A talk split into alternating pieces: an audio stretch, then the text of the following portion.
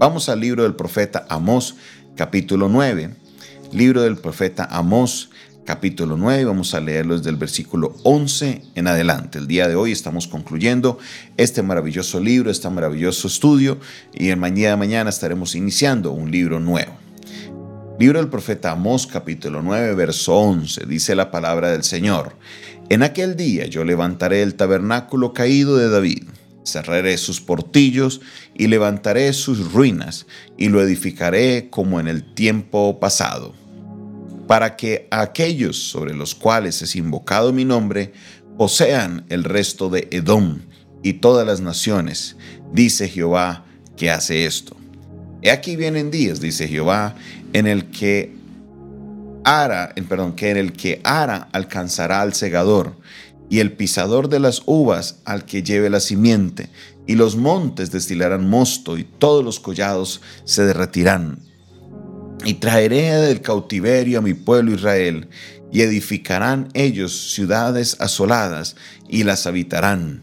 Plantarán viñas y beberán vino de ellas, y harán huertos y comerán el fruto de ellos, pues los plantaré sobre su tierra y nunca jamás o nunca más serán arrancados de su tierra que yo les di, ha dicho Jehová, Dios tuyo. Amén. Aleluya. Este libro es una, eh, una manera, termina de una manera impresionante. Y le digo impresionante porque es una manera de gozo, de alegría, es una promesa de restauración. Y esto es muchas veces lo que vemos nosotros, o muchas veces no, casi siempre lo que vemos nosotros en los procesos de Dios. Sí, venimos hablando todo el libro de arrepentimiento, de juicio, venimos hablando de la desobediencia, de las cosas que Israel estaba haciendo mal, pero Dios les promete a ellos que una vez pase esta temporada de juicio, una vez pase esta temporada de limpieza, una vez pase esta temporada de arrancar lo que está mal hecho, Dios restaurará a Israel y aún ensanchará sus límites porque le pedirá que tome la tierra de Edom Recuerde que la tierra de Edom era la tierra del hermano de Jacob, de Esaú, en un lugar donde él se ubicó con toda su familia, y Dios promete que le entregaría a Israel estos límites de Edom y ensancharía en ellos sus fronteras.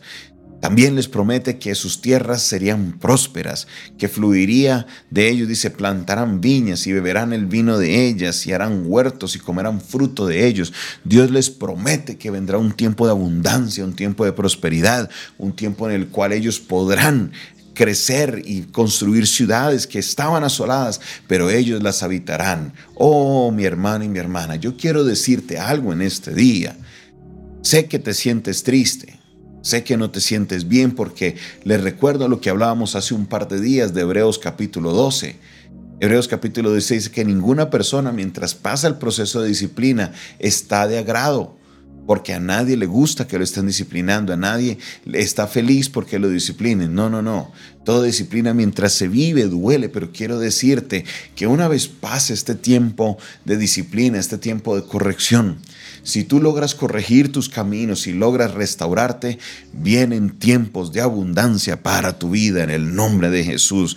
Vienen tiempos de ensanchamiento para tu vida, donde ensancharás tus estacas a izquierda y a derecha, donde verás la mano del poderoso Dios obrando en tu vida y traerá una restauración poderosa en el nombre de Jesús. Sé que viene una temporada de abundancia sobre tu vida. Sé que viene una temporada de restauración sobre ti. Sé que viene una temporada en la cual mirarás atrás y dirás, Señor, gracias por la disciplina, porque la hiciste para bien. No quisiste hacerme daño, sino quisiste hacerme bien. Y por eso hoy estoy restaurado. Aleluya. Hoy bendigo tu vida, mi hermano y mi hermana, porque no te la pasarás en castigo toda la vida.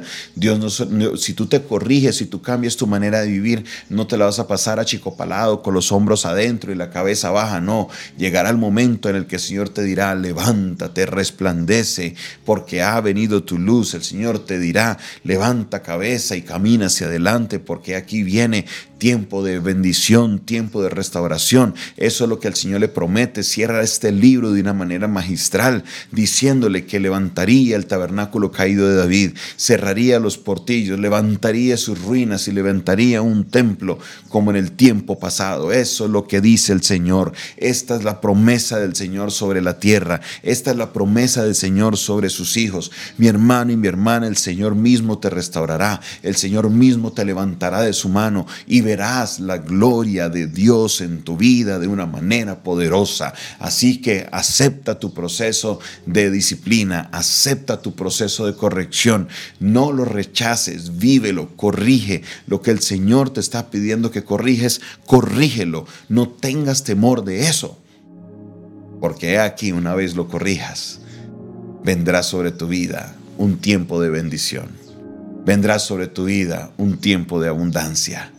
Miren, todo padre que tiene a sus hijos en el corazón, cuando aplica una disciplina, no lo hace para desquitarse, no lo hace por rabia. Padre que castigue con rabia es un padre que está maltratando. Lo único que el padre quiere ver en sus hijos es que se corrijan. Y una vez ve que el hijo se corrige, tú le das acceso completo de nuevo a todos los beneficios que tenía como hijo. Por esa razón, tú puedes identificarte con Él como padre, porque tú quieres solamente el bienestar de tu hijo. Es lo único que tú anhelas. Que tu hijo, que tu hija anden por el camino del bien. Una vez se corrijan, vea, uno no les niega nada a los hijos, porque uno sabe que ya están andando por el camino correcto. Esa es la misma promesa que Dios les está haciendo, que Dios intervendría de una manera poderosa y haría que ellos entraran en un tiempo de bendición, en un tiempo de restauración. Corrige tu vida, mi hermano y mi hermana. Corrige tu vida. Tiempos de bendición, tiempos de restauración, tiempos en los cuales verás la mano de Dios en tu vida, se vendrán a tu favor. Oh Padre Celestial, gracias Señor por la promesa de restauración que viene Señor sobre muchos de mis hermanos. Ellos han atendido tu voz. Ellos han recibido esa palabra. Buscadme y viviréis. Y han estado buscando de ti. Porque quieren, Señor, vivir conforme a tu voluntad. Entienden, Señor, que han venido procesos de corrección sobre su vida. Y hoy, Señor, reciben también la promesa de la restauración. Yo los bendigo, Señor. Yo te pido de que obres de una manera poderosa en cada uno de ellos. Que tu mano de poder, Señor, se manifieste trayendo esa abundancia, esa prosperidad, esa restauración que viene en camino para cada uno de sus vidas. Yo alabo y exalto tu nombre. Bendigo tu nombre, Señor, en este día, porque sé que tiempos de restauración vienen sobre tu pueblo. Recibe, Señor, la gloria. Recibe, Señor, la honra. Recibe, Señor, toda la alabanza, por siempre y para siempre. En el nombre de Jesús. Amén. Amén y amén. Esta fue una producción del Departamento de Comunicaciones del Centro de Fe y Esperanza, la Iglesia de los Altares, un consejo oportuno en un momento de crisis. Si usted está escuchando este audio por medio de WhatsApp o por medio de cualquiera de las plataformas que estamos distribuyendo este sonido, este audio, usted se puede comunicar con nosotros al 316-617-7888. Ahí te puedes comunicar con nosotros, podemos orar por ti. Así que mantén este número pendiente, de nuevo 316-617-7888. Si me escribes fuera de Colombia, solamente le añades el más 57 al inicio y nos puedes escribir por vía WhatsApp o por vía Telegram. Dios te bendiga, Dios te guarde